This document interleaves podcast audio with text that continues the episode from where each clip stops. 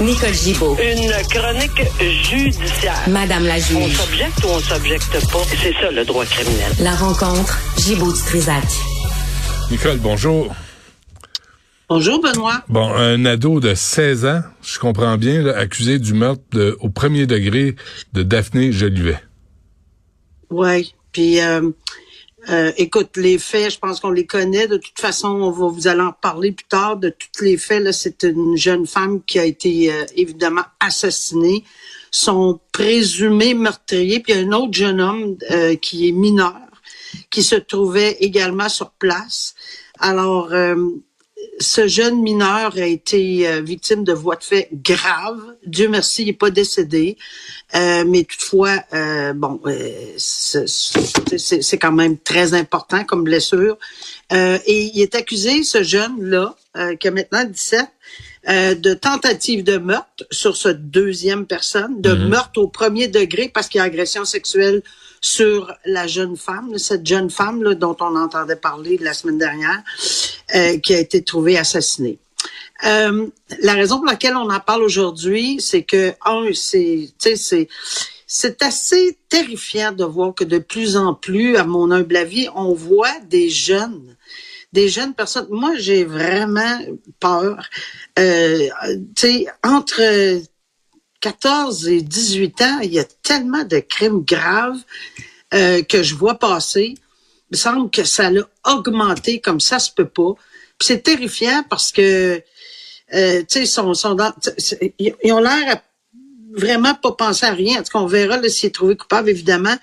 Mais euh, c'est des crimes extra. Tu peux pas avoir plus sérieux que meurtre au premier degré avec agression sexuelle et puis tentative de meurtre. La raison pour laquelle on en parle, ce que je disais tantôt, c'est parce que, évidemment, il est mineur. Alors, qu'est-ce qu'on pense? Ben, on pense à la fameuse loi sur le système de justice pénale pour les adolescents. Mais là, contrairement à une peine qu'il pourrait recevoir pour adolescents, ce qui normalement se fait lorsqu'il s'agit de crimes aussi sérieux que ça, dans des conditions aussi graves que ça. C'est instinctif. Le procureur de la couronne va immédiatement demander ce qu'on appelle en la loi, cette loi que je viens de décrire, là, un assujettissement euh, à une peine adulte.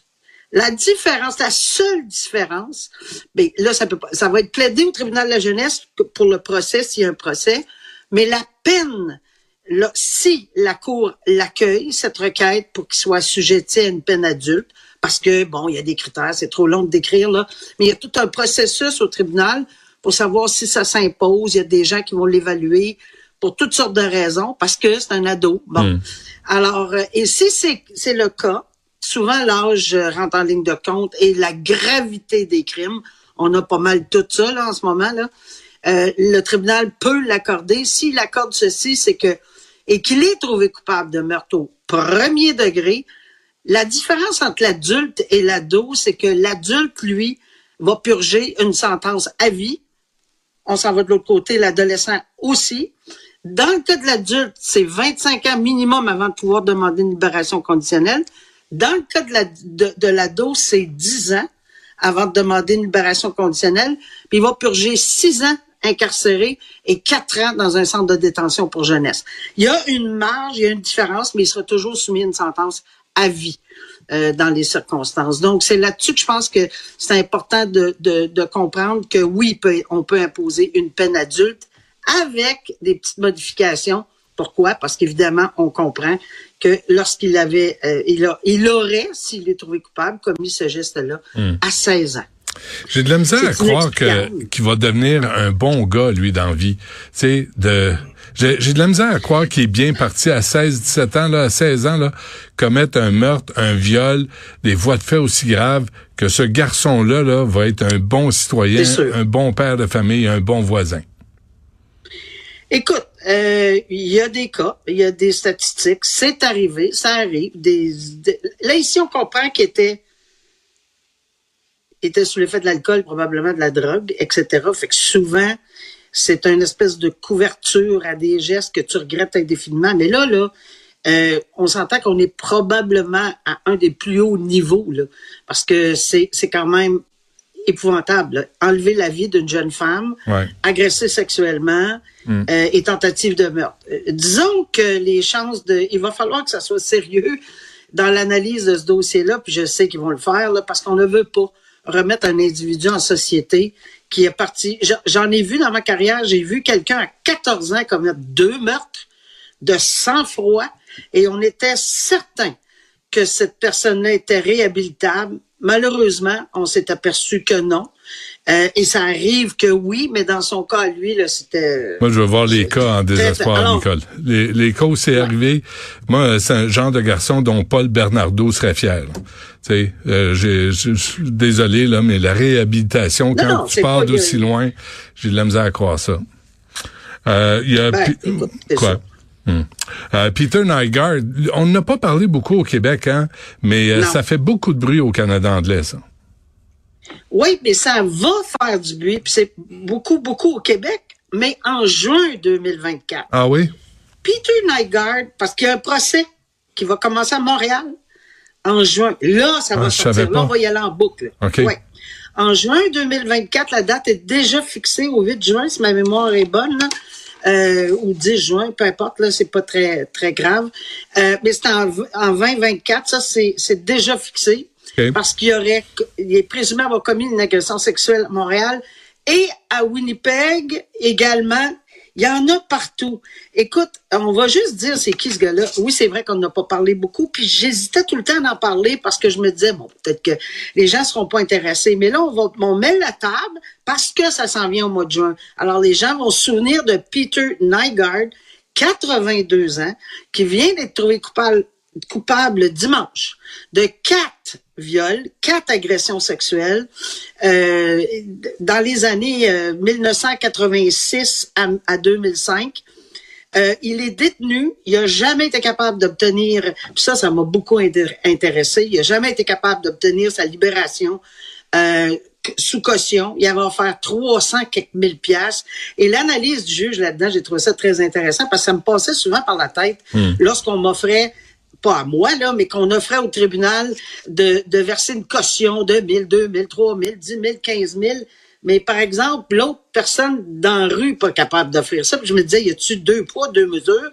Euh, c'est pas parce qu'on est riche qu'on peut. Naturellement, euh, c'est sûr qu'il y a des gens qui cautionnent ces montants-là, mais ici, il n'y avait pas personne qui voulait le cautionner pour 300 quelques mille piastres.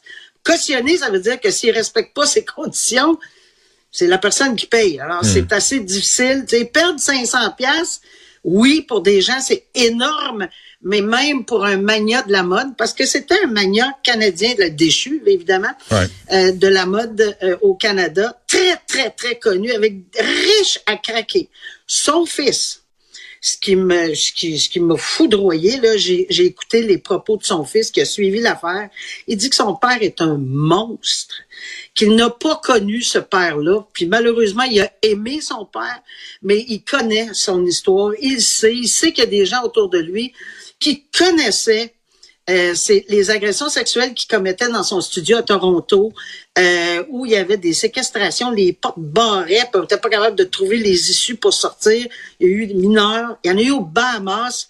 Écoute, c'est pas peu dire, Benoît, euh, son fils a dit que si on met Epstein, Weinstein, euh, et puis il y avait un autre qu'on a nommé là, euh, ensemble, son père a plus de, de aurait, c'est ce qu'il dit, Ouais. commis plus d'agressions sexuelles que toutes ces personnes-là ensemble. Parce C'est qu'il pas peu recrutait. dire. Moi, j'ai écouté un, un podcast sur euh, Nygaard. Il recrutait des filles qui voulaient être mannequins pour sa ligne euh, de guenilles. Puis là, il les ramenait, il les amenait au, au, euh, au Barbade. Et euh, même au Barbade, là, je euh, j'avais entendu. Bahamas, hein. Au Bahamas, c'est ça. Et, euh, et qui avait, euh, il s'était installé sur le bord de l'eau, puis il avait écœuré tous ses voisins autour de lui, euh, tu sais, pour s'installer, pour faire une espèce de manoir, mais une espèce de bordel aussi, où les filles débarquaient Tout là. fait. Savaient pas à quoi elles s'attendaient, elles devaient Mais s'attendre. là, ces accusations-là, son fils euh, est très déçu parce que s'il n'y a pas d'accusation pour euh, lui, il est au courant, dit-il être au courant que plusieurs viols ou agressions sexuelles qui se sont commis sur cette île au, qui, est isolée là, qui, qui avait isolé tout le monde euh, aux Bahamas. Mais c'est sûr que quand un crime est commis à l'extérieur d'un pays, Hmm. euh, nous, on n'a pas cette possibilité-là de l'accuser là-bas. On a eu d'autres cas là, où on a entendu parler de ça au Canada. Pourquoi, pourquoi, pourquoi? C'est parce que le crime doit être commis sur le territoire et on l'accuse sur le territoire. À Toronto, c'est dans son studio à Toronto, donc trouvé coupable de quatre euh, agressions sexuelles. À Montréal, ce sera une. Encore une fois, il est présumé innocent. Puis à Winnipeg, un autre qui est présumé innocent. Mais il y a 82 ans. C'est, c'est jusqu'ici, on n'a pas la sentence là, dans, Ouais. dans, pour les quatre là. Mais je pense pas qu'il va. Son procureur veut aller en appel, mais s'il n'est pas sorti sur cautionnement pour le procès, Hmm. je serais très, très, très surprise qu'il sorte pour, sur le cautionnement, même s'il va en appel, Hmm. Parce qu'il y a beaucoup de risques, il y a tellement de connexions, tu sais, puis, puis peut-être qu'il y a des sous 82 cachés, ans. beaucoup, beaucoup. Mais 82 82. ans, il s'en est sorti toute sa vie. Tu sais, là, il va, il va, payer, il paye à la fin de ses jours. Il peut, il peut bien crever en Ouais. prison, le bonhomme, là. Mais il a, il a, il a, Ben, il a fait du tort toute sa vie. Ouais, c'est ça qui va y arriver euh, ben, Hmm. de ce dossier-là. On n'a pas passé les autres dossiers encore. Fait Ouais, que, imagine. Et évidemment. Euh, Nicole, merci pour cette agréable chronique. Reparlons-nous dans deux jours. merci, Nicole. Salut. OK, bye, Benoît.